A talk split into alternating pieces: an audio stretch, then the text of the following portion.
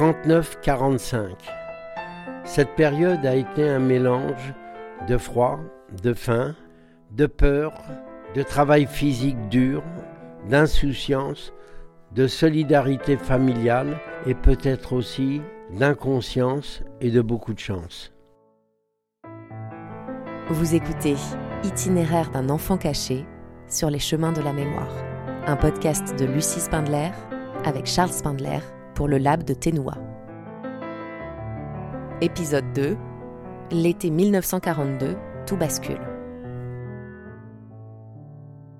Madame, Monsieur, bonsoir. Jacques Chirac a présidé la cérémonie commémorant le 53e anniversaire de la rafle du Veldiv. Pour la première fois, le chef de l'État a pris la parole pour reconnaître la responsabilité de l'État français dans les déportations des Juifs et lancer un appel à la vigilance contre toutes les intolérances.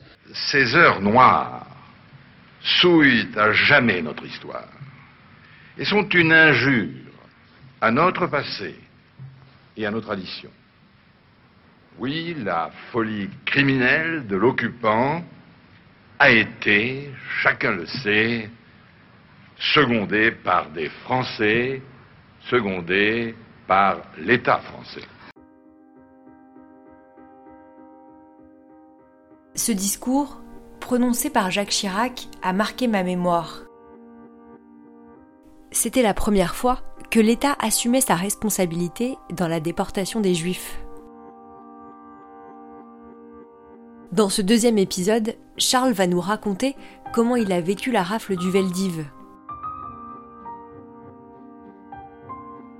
Nous habitions rue de Bercy dans un immeuble qui était sur partie jardin. Il y avait un immeuble de façade, une partie jardin, et euh, derrière un, immeuble plus petit. Euh, mes parents m'ont entendu du bruit et très vite, euh, ils ont fait des bagages. Je ne sais même pas comment ça s'est fait, mais très vite, on est sorti de la maison pour aller rue Crémieux. La rue Crémieux était une rue perpendiculaire à la rue de Bercy. C'est ma tante Hélène avec ses enfants qui avait déménagé là sans s'être déclarée parce que sont il fallait, dès le début, pratiquement, il a eu un moment où il fallait se déclarer en tant que juif. Tante Hélène ne s'est pas déclarée en tant que juive parce qu'elle venait de déménager. Et on s'est tous précipités chez Tante Hélène. Et on s'est retrouvés à 12 chez Tante Hélène dans les deux pièces. Très vite, à ce moment-là, je ne sais pas quel, euh, quelle instance ou quelle connaissance euh, mes parents avaient, mais moi, ils m'ont expédié chez une nourrice dans la Nièvre. Ça, je me souviens, me souviens parce que le village s'appelait Poil. Poil, P-O-I-L, donc euh, j'étais surpris, mais c'est un petit village dans la Nièvre. Et mes parents je l'ai su euh, après, bien sûr. Mes parents sont partis à ce moment-là chez ma tante Rosa, rue Pixéricourt, qui est une rue perpendiculaire à la rue de Belleville, tout à fait en haut. Et là, euh, ils ont dû être dénoncés et on a, ils ont été pris euh, à la suite d'une rafle le 18 août, très précisément. On a emmené mon oncle et mes parents Et donc on a laissé ma tante euh, Rosa et chez elle avec un bébé, Henri. Mais elle a dû savoir par mes parents, avant que mes parents quittent, que moi j'étais à poil. Et, c'est du côté de ma tante Rosa, il y a eu également mon oncle Achille. Et alors cet oncle, euh, avec tante Rosa, euh, m'ont ramené sur Paris m'ont fait quitter Poil, m'ont été me rechercher. C'est ma tante Rosa qui est venue me chercher, je crois. Et puis, je suis revenu à Paris et mon oncle m'a poussé à ce que je reprenne à ce moment-là l'école. Et là, j'ai dit non. J'ai dit non, je n'ai pas voulu reprendre les études. J'ai dit mes parents sont pas là, je crois qu'il faut que je travaille. Les parents de Charles ont donc été arrêtés le 18 août 1942. Pour connaître la suite de leur histoire, nous sommes allés au mémorial de la Shoah. Au dernier étage, nous rencontrons Lior Lalius Madja. Elle est responsable du service photothèque et audiovisuel. Bonjour.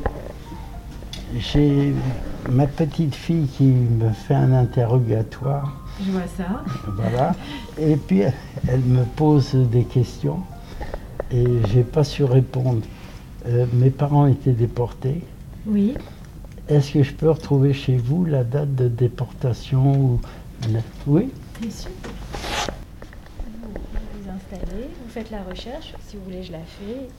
Quel est le nom de votre Spindler. S-P-I-N. SPI I-N. D-L-E-R. Alors il y a Maillère, Maillère spin.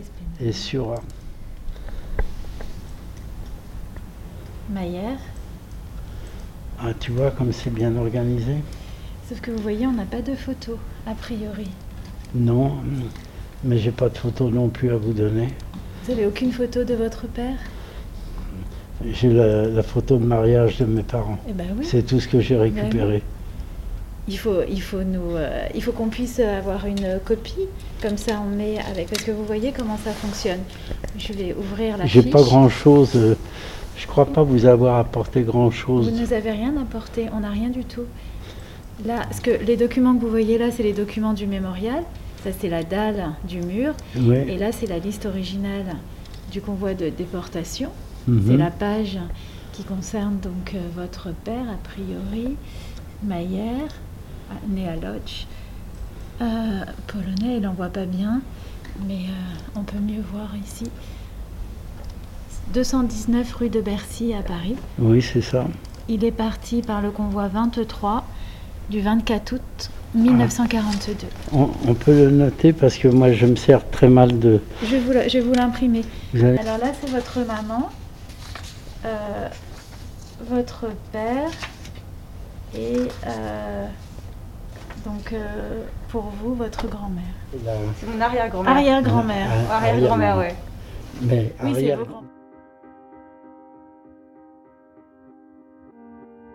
La rafle du Veldiv a déchiré près de 13 000 familles. Comment un tel crime a-t-il pu être commis en France?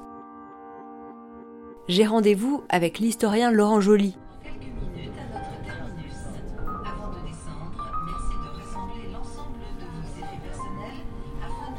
Il a publié un ouvrage édifiant, La rafle du Veldiv, paru chez Grasset en 2022. vous expose à une amende forfaitaire.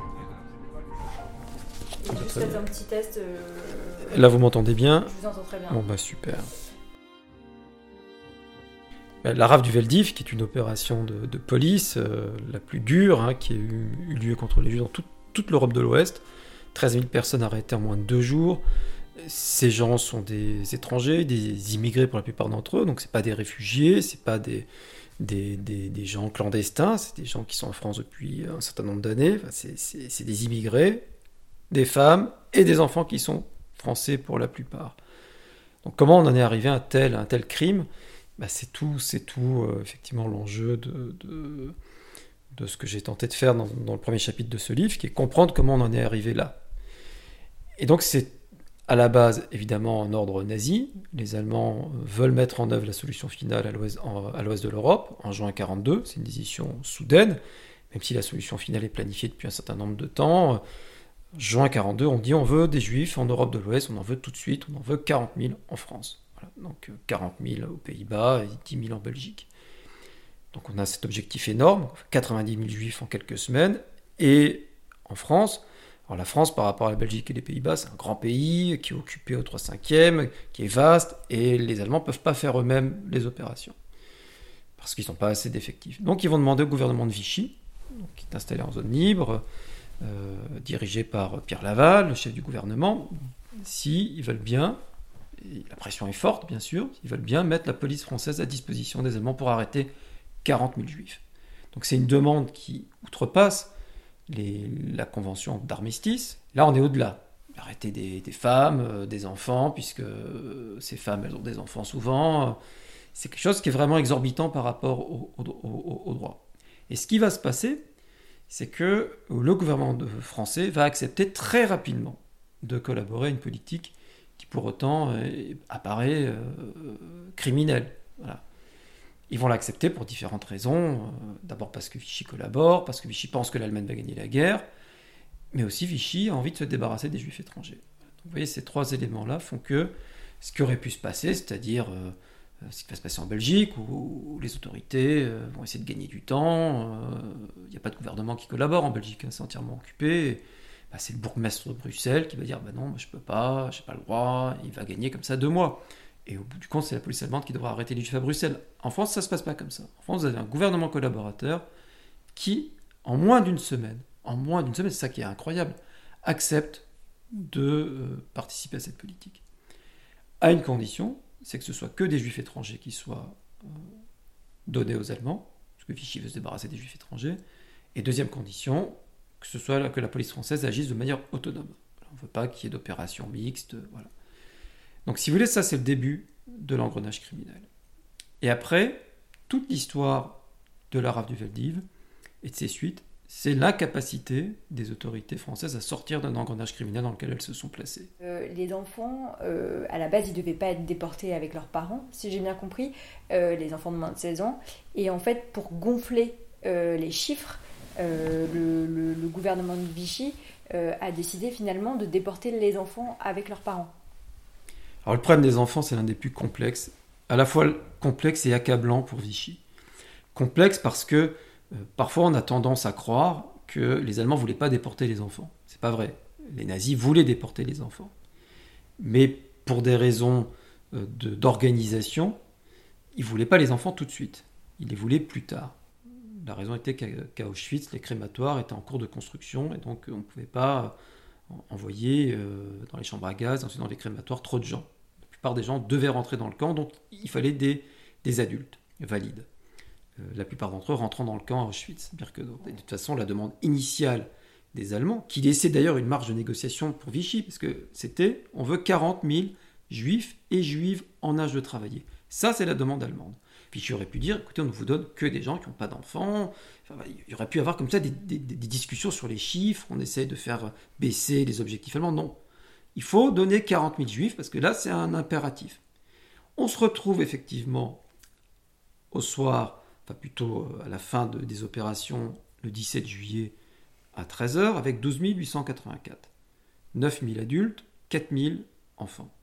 Donc, ce n'est pas les objectifs euh, espérés. Et on a 4 000 enfants sur les bras. Donc on se retrouve avec 4 000 enfants, on les envoie au Veldiv, d'ailleurs le Veldiv sert à ça précisément, c'est-à-dire qu'on a pris cette grande salle des sports parce qu'il fallait bien un lieu où on, sépare les familles, puisqu'on on est censé prendre que les adultes, c'est ça la demande, on est censé prendre que les juifs et les juifs de plus de 16 ans. On a ces 4000 enfants sur les bras, c'est plus que ce qu'on pensait en proportion. On est au plein cœur de Paris, à 800 mètres de la Tour Eiffel. On n'a pas rempli les objectifs. Donc la facilité, c'est de se dire on garde des enfants avec les parents et on les envoie avec eux à Pithiviers, à Bonne-Hollande. Et après, on verra. C'est plus nous qui nous, occupons, de ça, c'est la préfecture, la préfecture du Loiret. Et ce que vous expliquez aussi dans le livre, c'est que après la rafle du Veldiv, il y a eu d'autres rafles euh, à l'été 42. Bah, la folie criminelle, enfin, ou l'engrenage criminel a, continué parce que bah, finalement les juifs qui se pensaient sauvés de la rafle euh, du Veldiv, ceux qui avaient échappé, en fait se sont fait prendre euh, en, à la suite du mois de juillet et en août, etc. Enfin, ça, ça, a été pensé comme ça? L'objectif qui est de retrouver les juifs qui ont échappé à la rafle du Veldiv. Donc ça, ce que j'ai étudié dans mon livre, il y a des, j'ai découvert qu'il y avait des brigades spécialisées qui avaient été créées pour retrouver ces juifs-là, parce que c'est- ils sont nombreux, hein. vous imaginez, 15 000 juifs dans la nature, la plupart sont restés à Paris parce qu'ils n'ont pas les moyens de fuir, donc il faut les retrouver. Donc on va créer dans chaque arrondissement une brigade spécialisée au sein de, la police municipale, du commissariat d'arrondissement. Et ça va donner des chiffres qui font gonfler le bilan de la rafle du Veldiv jusqu'à la fin du mois d'août. Elles vont fonctionner jusqu'à la fin du mois d'août, ces brigades. Euh, plus de 1000, 1200 juifs vont être retrouvés. Euh, Ce qui fait que le bilan de la rafle est de 14 000 euh, au bout du compte, si on prend ces arrestations sur fiche, des gens à domicile qu'on a, fini par retrouver. Grâce à Laurent Joly, je comprends mieux l'engrenage criminel de ces rafles. Mais l'itinéraire de Charles ne s'arrête pas là. Après l'été 1942, il va continuer à se cacher. C'était Itinéraire d'un enfant caché sur les chemins de la mémoire. Un podcast de Lucie Spindler avec Charles Spindler pour le Lab de Ténois.